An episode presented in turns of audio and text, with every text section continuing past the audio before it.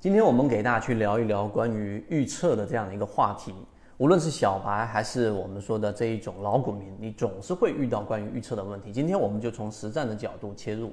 首先，第一点，我们所说的预测，在市场当中，我们把结论摆出来，预测所有的预测，实际上它唯一的确定性就是测不准。所以不要去相信任何关于呃预测的这一种模型，或者告诉你预测是能够在市场当中一招鲜的这一种想法。这是从小白级别进入到我们说的。呃，这一种小学级别、业务员跨入到小学级别的稍微成熟的交易者，必须要了解的，这是第一点。第二点，那好，我把预测这样的一个我的喜好，我们说过，你的喜好就是你的坟墓，把这个喜好摘除掉之后，第二个呢，要去了解到一些很重要的关于预测的一些概念，我们怎么样去对抗，让自己的预判能能够更好的为自己的交易做服务呢？第二点就是我们所说的合力。所有的趋势，它一旦形成，都是合力的结果。从它的这一种资金面，从政策面，从技术面等等，这一些都是分力。所有的分力最终呈现在我们眼前的这一个结果，就是它的合力。所以，当你有了这个合力与分力的这样的一种视角之后，你要去了解到第三点，这些分力有一些是我们说权重占比很大的，有一些是权重占比很小的。你得有这样的一种分类，所以当这些分类你了解之后，第三点你要了解，所有的分类都是割裂的，这也是预测测不准原理的一个最核心原则。什么意思呢？它的这一种筛选条件里面的分类，我们举个例子，它某一个牌照，它延续的时长可能是两年，可能是三年，在这一个时间段内，这个分类它是一直有效的。但是呢，一旦达到某一个时效之后，它这个分力的这一种影响就会大幅的降低，甚至变为零。所以它的割裂就导致了割裂与割裂之间，它是我们说的跃进式的，它不是渐进式的。所以这个割裂跟割裂之间的空档，就是预测的空隙，就是不可能会有预测是能够我说排除所有的可能性，最终得出一个精准结果，不存在的。这是预测测不准原理的最关键因素。第三点就是我们所说的这种割裂。好，有了这种割裂的思想之后，其实进入到实战最核心的就是我们说的第四个话题，就是我们所说的分类了。圈子无数次给大家讲过，一定要做分类。那我对抗预测，我知道预测测不准了，对吧？你站在哲学的这种角度，我们再嵌入一个观点，什么意思呢？测不准原理里面，它有一个核心，就是 A 股市场里面，它啊，几乎所有交易市场都一样。作为预测的发出者，你个人交易者或者说是机构本身就是市场的被预测对象。大家仔细去想想这句话，我们本身就是市场的参与者，所有你的预测的所导致的行为本身就在影响着市场。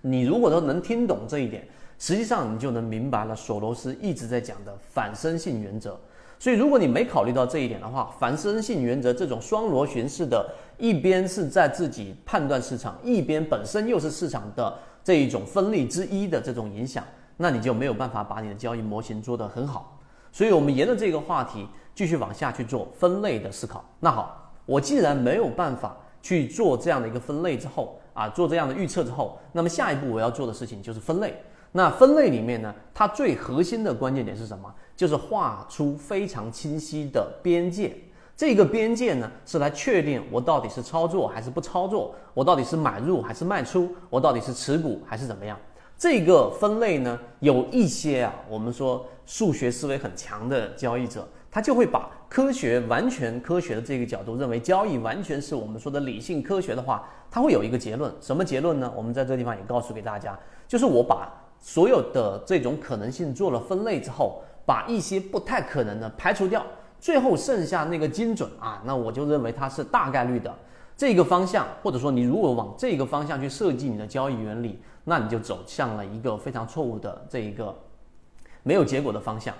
所做分类的原这种呃原因，或者说我们的目的，并不是刚才上述的这个原因去排除其他的可能性，最后得出一个精准结果，然后我重仓参与，并不是。做分类就是刚才我们所说的，你对于预测是没有办法做到精准的。你能做到的就是刚才我们说，把那个分类的有效阶段和权重定好，做好这种模型的边界划分。我们说的更清晰一点啊，我们回归到我们的实战，我们在不断的给大家交付交易模型当中的这些边界啊，这一个例如说，当大盘可以操作的区域，一个标的出现快速的下跌，达到了蓝色区域，筹码快速下移，股东就是散户数量大幅减少，并且有我们所说的基本面的护城河，这个基本面的这个护城河的分力还是处于有效阶段的。那么这种情况之下，我们做的分类好，这种权重是我的一级关注于此，二级关注于此，三级关注于此。有这样的一种边界划分的最终目的，就是当达到我买入的条件，我就持股，对吧？啊，买入进去。当它处于我们说的卖出条件呢，我们就卖出；当它处于二者之间的，我就持股。大家一定要认真去思考这一点。当你画边界的目的，其实就没有所谓的预测了，有的只是达到我的这一个区域，我做这样的一种操作。这个是对于市场来说，呃，超越于我们所说的预测的另外一种。层次的一种操作实战的一种经验，所以今天我们拿关于预测这一个话题聊到这一点之后，大家会知道有一些地方，如果你听明白了，例如说刚才我说分类不是为了精准的预测，而是为了划分边界，然后哪一些是我重点关注的这一些鱼池，你明白这一点，可以少走很多年的一个弯路。以上就是我们关于对于预测的一些看法，它既啊包含着我们所说对于市场。可以预测的这种观点的这种否定，那同时呢，我们也提供出了对于市场里面的这种呃对抗预测，然后在市场里面完全看似随机的情况之下，捕捉到我们确定性的一些方法。那对于里面的每一个模块和细节和其中的构建，如果你有兴趣的话，可以加入到我们的核心圈子详细了解。好，今天讲不多，和你一起终身进化。